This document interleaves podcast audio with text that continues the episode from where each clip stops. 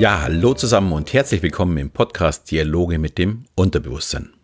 Der Podcast, in dem du erfährst, wie du funktionierst und was du mit diesem Wissen anfangen kannst. Mein Name ist Alexander Schelle und heute geht es in unserem Special zum Thema die Macht der Sprache um Pacing und Leading.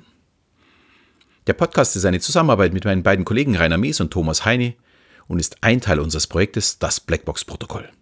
Wenn ihr mehr zu unserem Projekt und unseren Angeboten wissen möchtet, haben wir für euch einen Link in die Shownotes gestellt. Ja, Pacing und Leading wird in den meisten Publikationen dem NLP, der neurolinguistischen Programmierung, zugesprochen.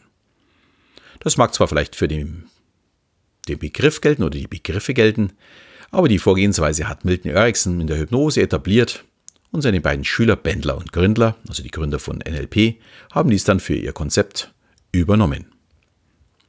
Frei übersetzt bedeutet Pacing und Leading mitgehen und führen.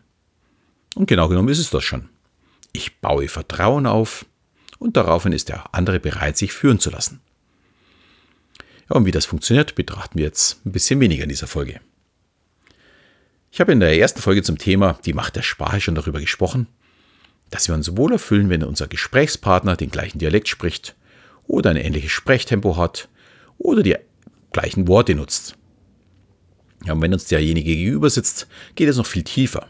Hat er den gleichen Kleidungsstil, die gleiche Hautfarbe, die gleiche Körperhaltung oder Gestik? Oder ist der Körpergeruch für uns sehr angenehm oder eben auch nicht? All das lässt uns innerlich entscheiden, ob wir dieser Person vertrauen.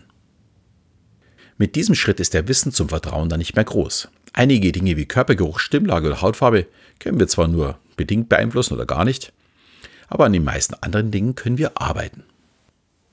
Und die Aufgabe beim Pacing ist es, sich möglichst gut anzugleichen und damit das Vertrauen aufzubauen. Sprechgeschwindigkeit, dann natürlich die Lautstärke, an den Gegenüber anpassen, auf die Körperhaltung und Gestik achten, Atemfrequenz synchronisieren und mit einem aktiven Zuhören, also immer wieder das Nicken oder auch mal kurz Ja sagen, dem anderen zeigen, dass man seine Aussagen verstanden hat, dass man im Gespräch ist. Und das Gefährliche bei dieser Vorgehensweise ist, man darf es niemals übertreiben. Oder versuchen es so weit zu treiben, dass es auffällt. Denn wenn das passiert, fühlt sich der Gesprächspartner, sagen wir mal, verarscht und das Vertrauen ist dahin. Das Ganze hört sich so theoretisch vielleicht etwas merkwürdig an. Aber das ist normale Kommunikation. Wir spiegeln automatisch unseren Gegenüber. Wir sprechen normalerweise auch in der gleichen Lautstärke, auch in derselben Geschwindigkeit. Wir passen uns also von alleine an. Man merkt es auch, wenn man von einer größeren Gruppe spricht und es ist ein bisschen laut im Raum und man hört selbst auf zu sprechen auf der Bühne, schon wird es auch im Raum wieder leise. Und man hat sie gepaced.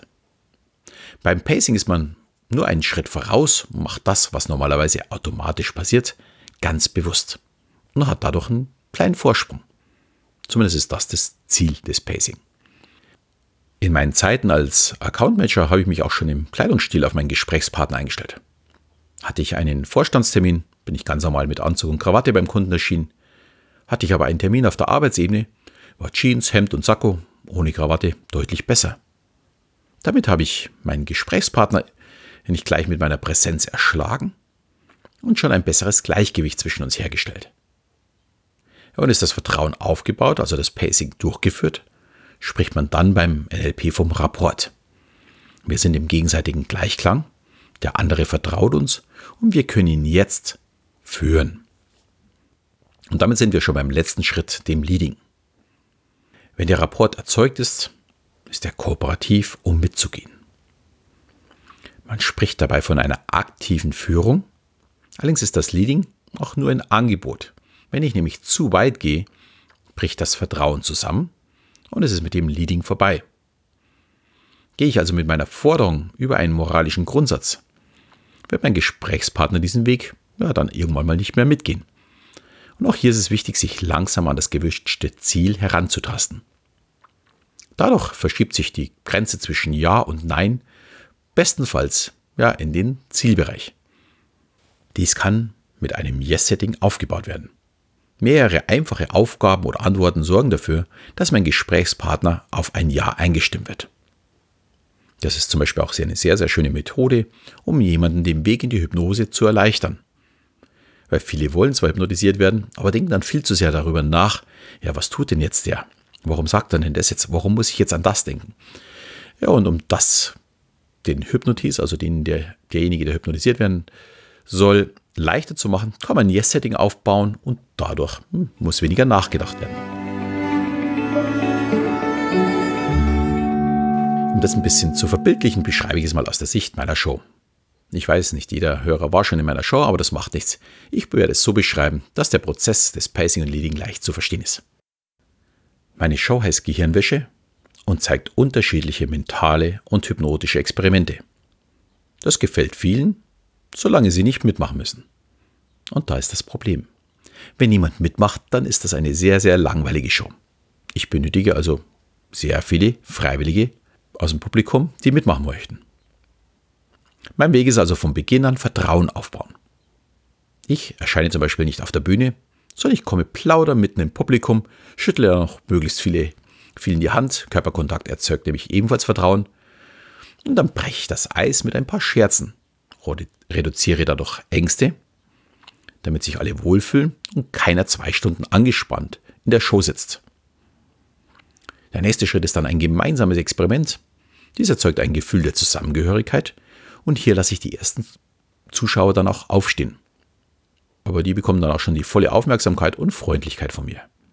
Alle sehen, oh, der ist ja ganz lieb, der tut uns nichts. Und auch die folgenden beiden Experimente passieren noch im Zuschauerraum. Und erst beim vierten Kunststück muss das erste Mal jemand mit auf die Bühne. Aber auch hier als Paar, denn zu zweit fühlt man sich doch hm, ja, etwas sicherer als wie alleine. Und das baue ich dann mit einem Yes-Setting auf. Verraten Sie mir Ihren Namen? Na, warum sollte man das nicht machen? Natürlich verrät man seinen Namen. Sind Sie zusammen da? Selbstverständlich. Wären Sie bereit, das nächste Kunststück mit mir äh, zu machen? Klar, alle anderen haben ja auch zugesagt. Auch kein Problem, Ja zu sagen. Bis dahin habe ich noch gar nicht erwähnt, dass es diesmal auf die Bühne geht. Und die Ja's vorher reichen, um jetzt zu sagen, dann kommen Sie mit einem großen Applaus mit mir auf die Bühne. Ich spüre zwar in dem Moment immer wieder die Überraschung, aber durch den Aufbau ist es kein Problem mehr. Die stehen automatisch auf. Das Eis ist gebrochen. Ja, und im Laufe des Abends wird es dadurch auch immer einfacher, weil jeder sieht, wie ich mit den anderen umgehe und das Vertrauen sehr, sehr groß ist. Ich kann mich nur an einen Abend, ja, bei mittlerweile über 150 Mal Gehirnwäsche erinnern, dass ich tatsächlich ein Problem hatte, Mitspieler zu finden. Aber da bekam ich gleich von der ersten Dame ein resolutes Nein. Ja, und wenn das eine kann, dann können das natürlich alle. Und ich weiß noch gut, wie ich hier das Vertrauen ab diesem Zeitpunkt neu aufbauen muss. Ich musste also von vorne beginnen mit dem Pacing. Und bei der Hypnose mache ich dann mit allen zusammen das Yes-Setting. Als erstes kommt, nehmen Sie bitte die Kaugummis oder Bonbons aus dem Mund. Okay, steht über. Kein Problem. Stehen Sie bitte auf. Klar. Atmen Sie tief durch die Nase ein. Okay. Durch den Mund wieder aus. Okay. Jetzt nehmen Sie die Hände und so weiter und so fort. Bis die ersten auf meiner Bühne sind, haben sie Minimum schon 10 bis 15 Aufgaben erfüllt, die alle kein Problem waren. Und wenn ich das Gefühl auf der Bühne habe, ich muss noch tiefer gehen, dann lasse ich sie die Hände anders hinlegen oder die Füße gerade richten. Alles nur, um zu sehen, ob sie mir auch wirklich folgen. Denn dann kommt die Aufgabe, du fällst jetzt tiefer und tiefer in eine angenehme Entspannung. Hier wird gar nicht mehr wahrgenommen, dass es schon wieder eine Aufgabe ist und etwas, wo man auch Nein sagen könnte. Unser Unterbewusstsein ist schon getrillt auf Aufgabe, habe ich jetzt zu erledigen und daher geht es dann schnell in, die, in diese angenehme Tiefe draus. Ja, und diese Technik wird natürlich auch gerne im Vertrieb genutzt. Zum Beispiel ein Hausverkäufer in einem Musterhaus. Wie gefällt Ihnen die Aufteilung? Gefällt Ihnen die Küche? Die zusätzliche Speisekammer ist super, oder? Gefällt Ihnen das Bad? Jetzt kommt ein Bruch. Wie wünschen Sie sich Ihre Küche? Es kommt eine Antwort. Wollen wir mal Ihr Traumhaus planen? Ja. Wenn der Verkäufer es jetzt geschafft hat, dass sich der Besucher zu ihm setzt, ist man vom Besucher zum potenziellen Kunden aufgestiegen. Vertrauen, Rapport und zum gewünschten Ergebnis führen. Das also ist Pacing und Leading. Und ich hoffe, ich konnte ein wenig aufzeigen, wie es tatsächlich funktioniert.